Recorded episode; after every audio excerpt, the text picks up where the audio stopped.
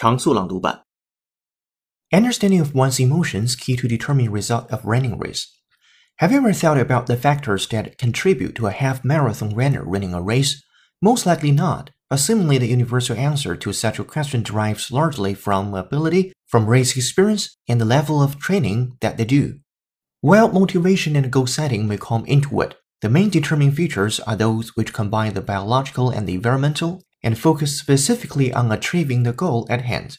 However, new research has found that having an understanding of one's emotions is key to determining the result of a race. Essentially, the ability to understand and regulate one's emotions gives one the ability to respond in the most effective way when the going gets tough. The long list essentially cuts off trade and investment between the two countries.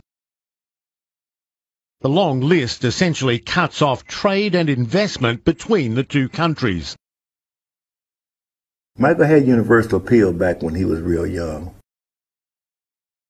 Michael had universal appeal back when he was real young.